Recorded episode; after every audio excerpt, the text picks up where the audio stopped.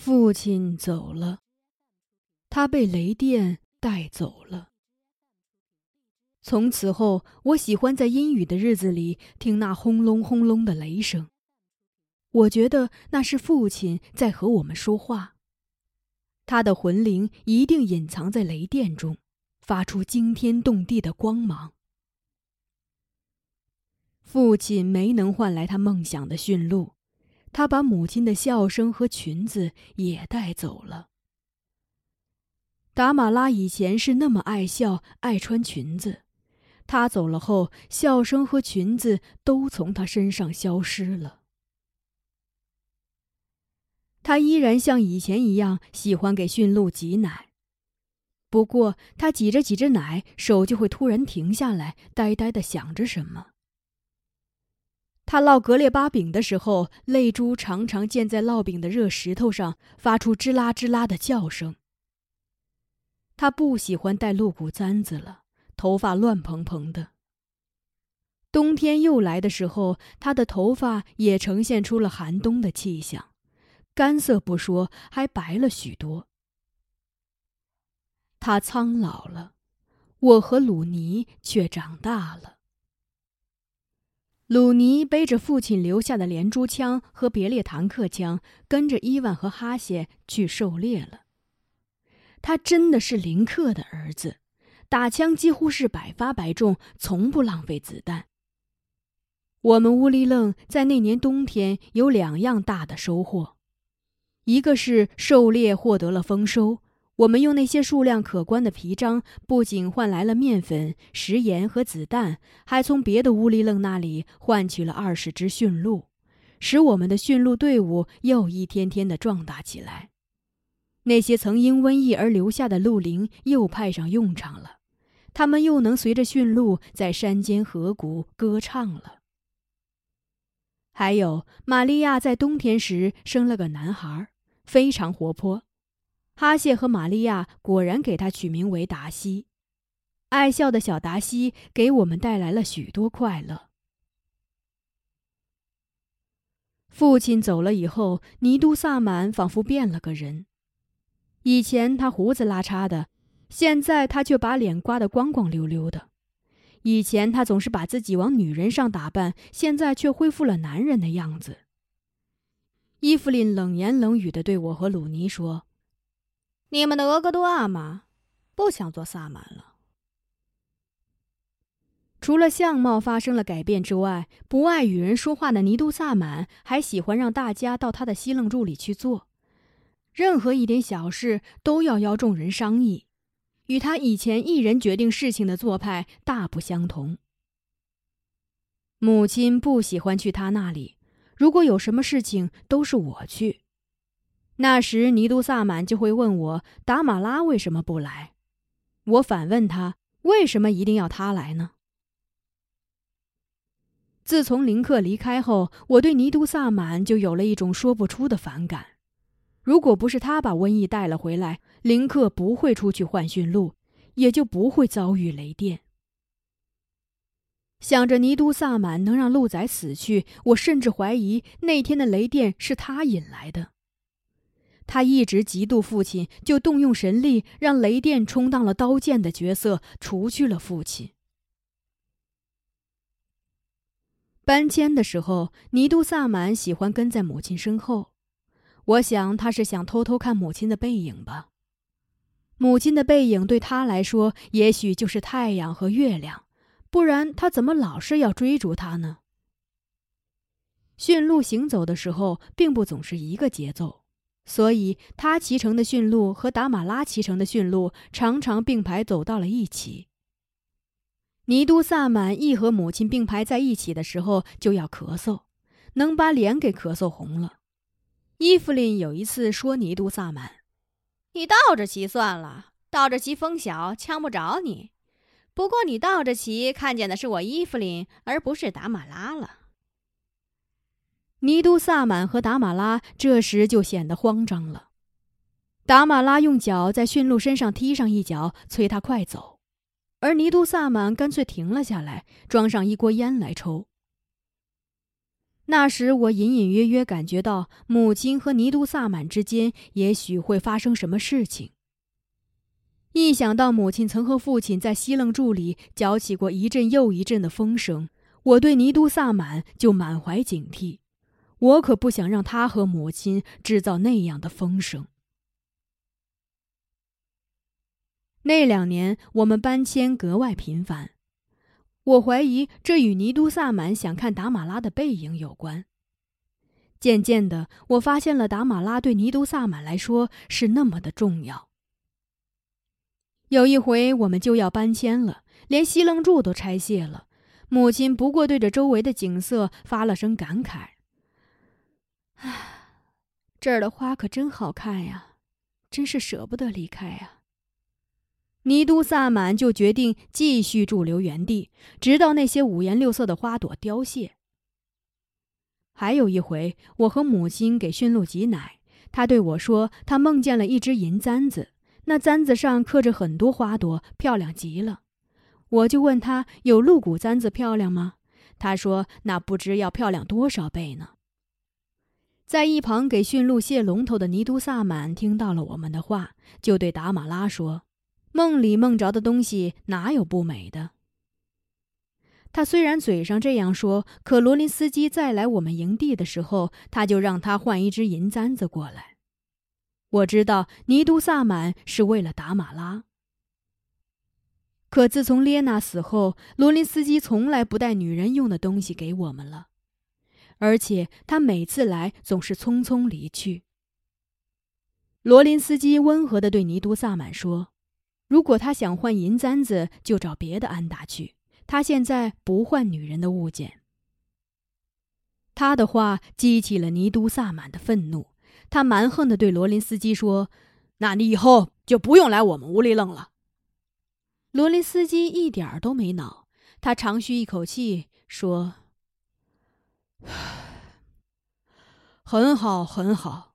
我现在来你们屋里愣，心里也难过。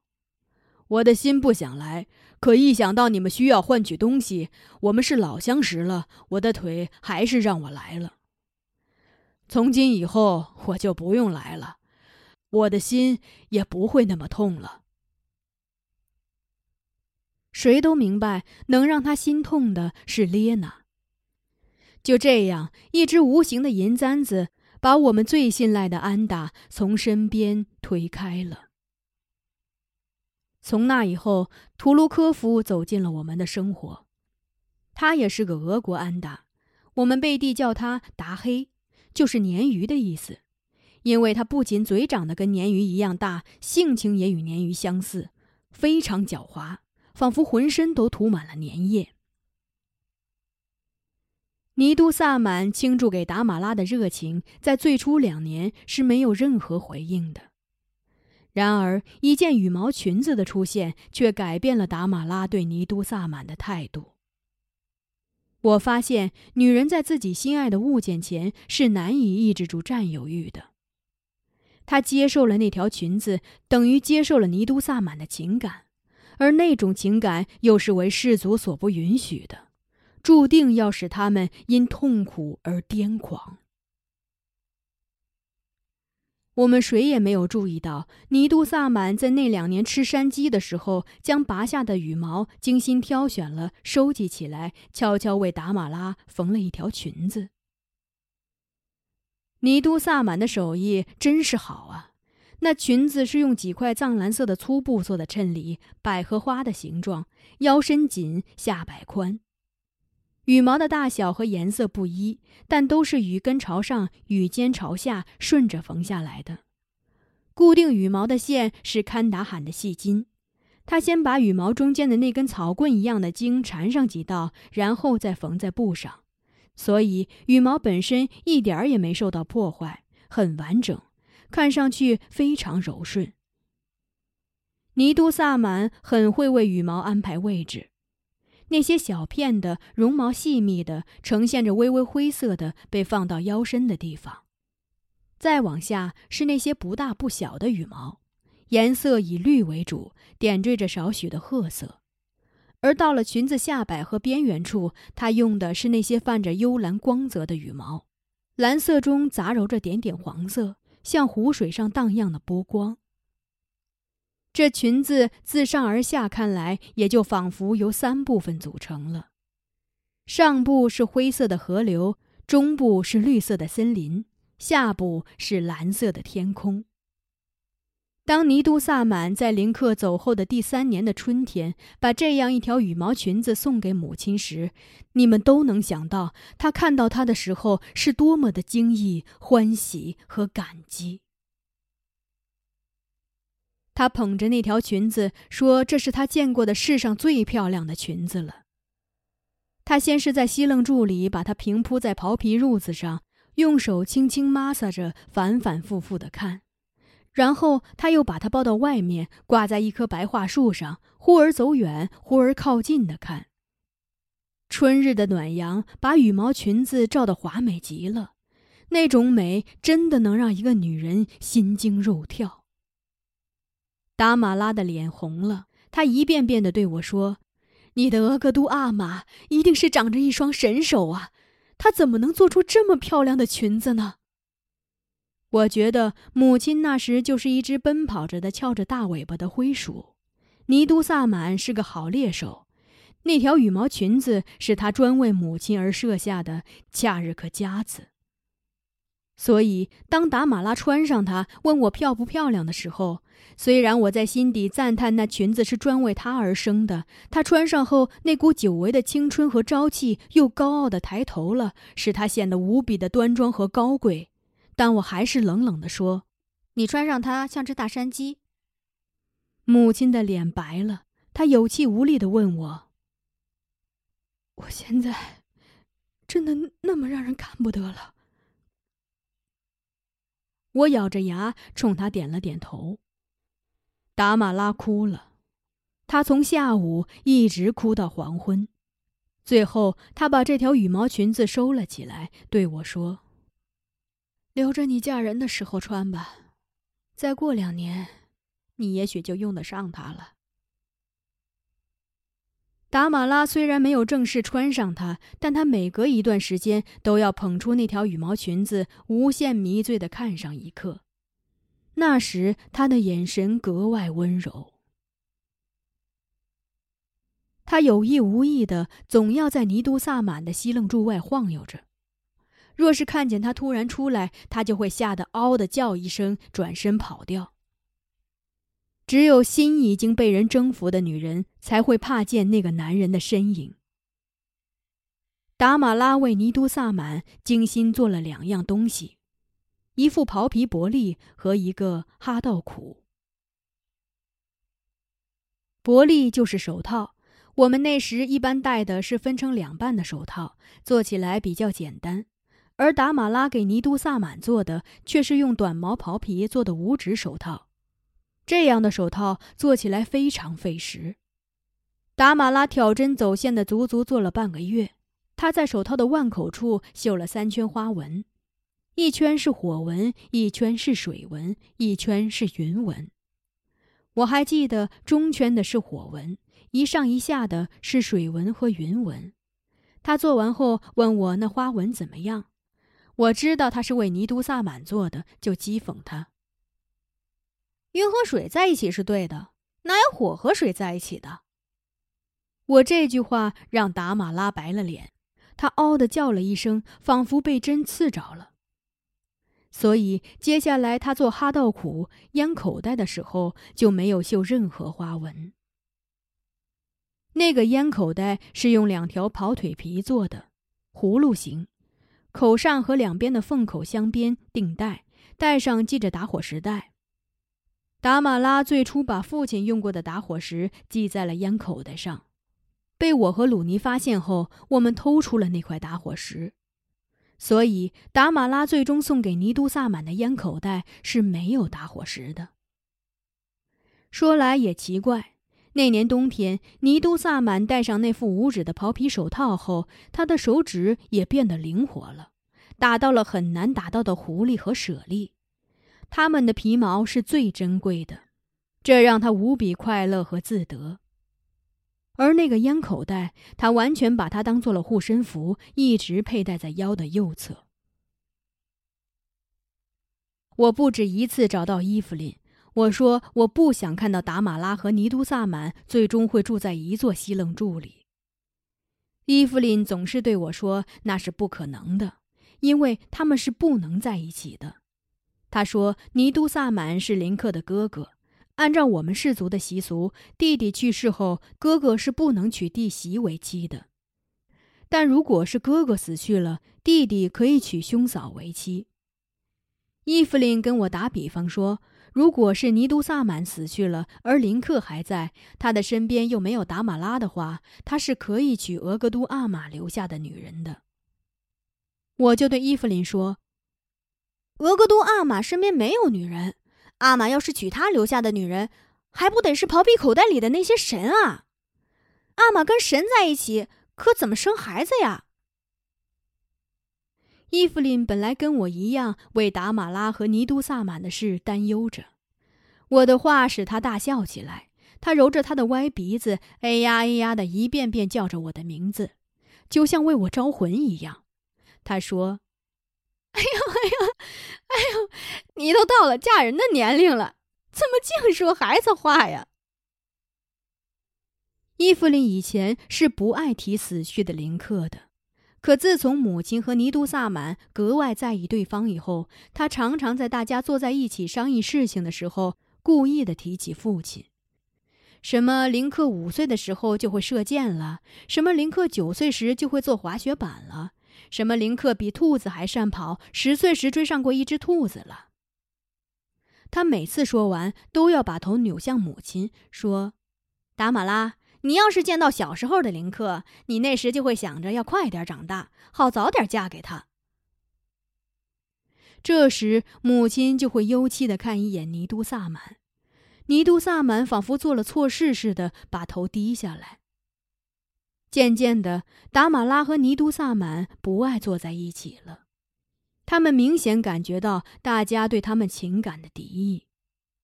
从那以后，达马拉再打开羽毛裙子的时候，就会对着他发出一阵一阵的笑声。那种笑声让我联想起达西展开狼皮让猎鹰扑向他的时候脸上所浮现的奇怪表情。他的笑声让人汗毛直立。他一这样笑，就会把我和鲁尼笑到西楞柱外。我们呆呆地看着天，希望他能刮来一股风，卷走那样的笑声。我是大姑娘了，鲁尼也长大了，他开始长胡须了。我们眼见着达马拉一天天的枯萎下去，他的背驼了。有一次，刚学会说话的小达西来到我们西楞柱，他看着母亲，突然说了一句：“你的头上盖着雪，你不冷吗？”达马拉知道小达西在说他越来越多的白发，他凄凉地说了一声：“我冷啊，我冷又有什么法子呢？也许雷神可怜我，会用他的光带走我，让我不再受苦。”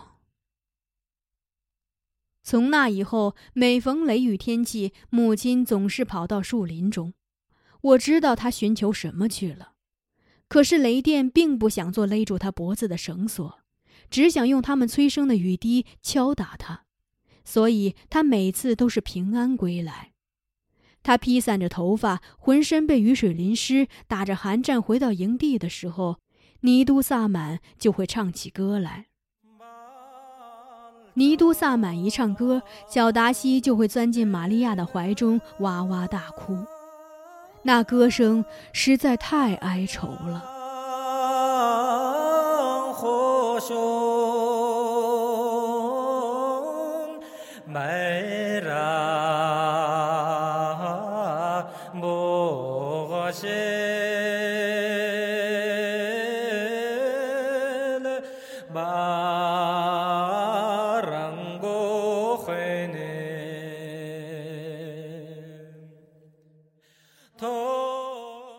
日本人来了，他们来的那一年，我们乌里楞发生了两件大事。一个是那杰什卡带着吉兰特和娜拉逃回了额尔古纳河左岸，把孤单的伊万推进了深渊；还有就是我嫁了一个男人，我的媒人是饥饿。